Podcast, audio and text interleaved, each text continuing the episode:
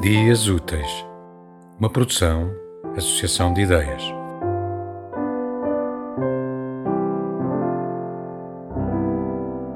Nabokov e as borboletas.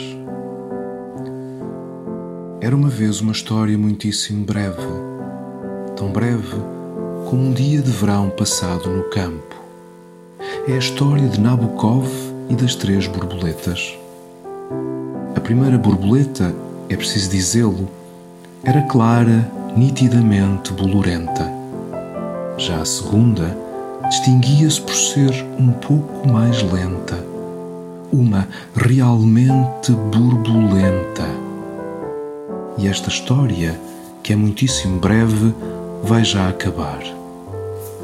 Como o leitor atento de certo adivinhará, falta a terceira borboleta a que só dançava a polca com uma letra.